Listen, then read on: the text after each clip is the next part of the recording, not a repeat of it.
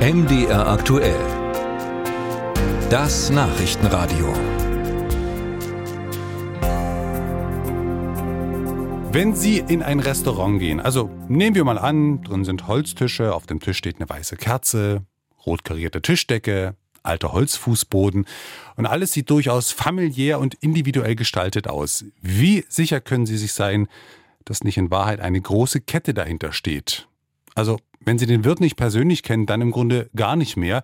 Denn nicht wenigen Gastronomen hat ja die Corona-Pandemie so zugesetzt an die Inflation und der Mangel an Personal, dass sie aufgegeben haben. Und genau in diese Lücke sind dann Gastroketten gestoßen. Die Grundidee von Fastfood-Ketten greift auch hier, nämlich effizient und Effizienz. Es sollte eben alles nur individuell aussehen. Ralf Geißler über die aktuelle Entwicklung. In einem Leipziger Restaurant verspricht der Wirt Pizza wie in Neapel.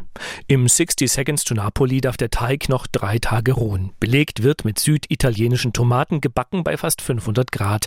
Doch was viele Gäste an den schlichten Holztischen nicht ahnen, das Lokal gehört keinem Italiener, sondern ist Teil einer Kette.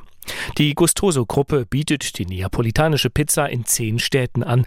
Die Gruppe betreibt auch Hamburger- und Frühstücksrestaurants und Firmenchef Nico Engel sagt, immer mehr Gastronomen stießen dazu. Bei einem schwierigen Marktumfeld gibt es natürlich viele Einzelkämpfer, die sagen, ich will kein Einzelkämpfer mehr bleiben, sondern schließe mich irgendwie einem Partner an, der mir immer noch unternehmerischen Freiheitsgrad gibt, aber mir bei den Themen, die ich als besonders herausfordernd empfinde, hilft. Und so wachsen in der Krise Restaurantketten, die auf den ersten Blick gar nicht wie Ketten aussehen. Sie heißen Ottos Burger, Ciao Bella oder L'Osteria. Zumeist betreiben regionale Wirte die Läden. Grundkonzept samt Marketing kommt aber aus einer Zentrale. Und die Ketten wachsen.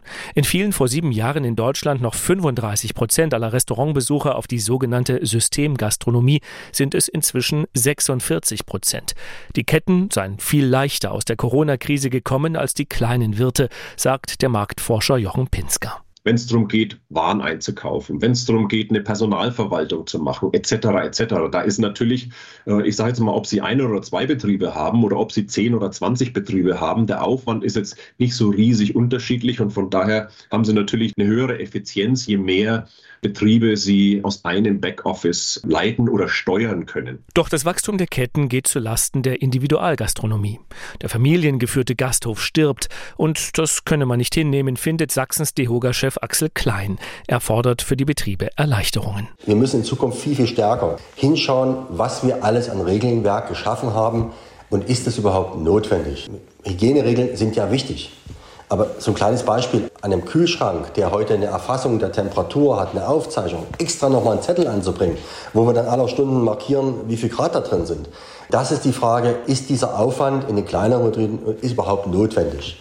Und da muss vieles auf den Prüfstein. Dann kommt Klein zum Lieblingsthema der Branche, die Mehrwertsteuer. Bliebe sie bei vergünstigten 7%, würde das vor allem kleinen Gastronomen helfen. Aufhalten würde das die Veränderungen in der Gastronomie aber vermutlich nicht.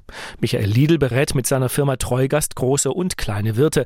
Er sagt, die Ketten dürften weiterhin wachsen, die kleinen Marktanteil verlieren. Es ist nun mal so, dass die jüngere Generation auch äh, mit einer gewissen kaufmännischen Sorgfalt es kaum noch wagt, ja, eine Gastronomie, eine klassisch typische traditionelle Gastronomie mit, mit einer Vorortproduktion, wo noch frisch gekocht wird, aufzumachen, weil sie es de facto eigentlich kaum noch rechnet. Eine Kette hingegen rechnet sich. Die Gustoso-Gruppe mit ihren neapolitanischen Pizzerien gehört zum Finanzinvestor Auctus Capital Partners, der auch in Maschinenbau- und Pharmafirmen investiert.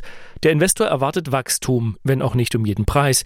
Es soll effizient zugehen und trotzdem muss jede Filiale wirken wie eine Pizzeria in Neapel. David.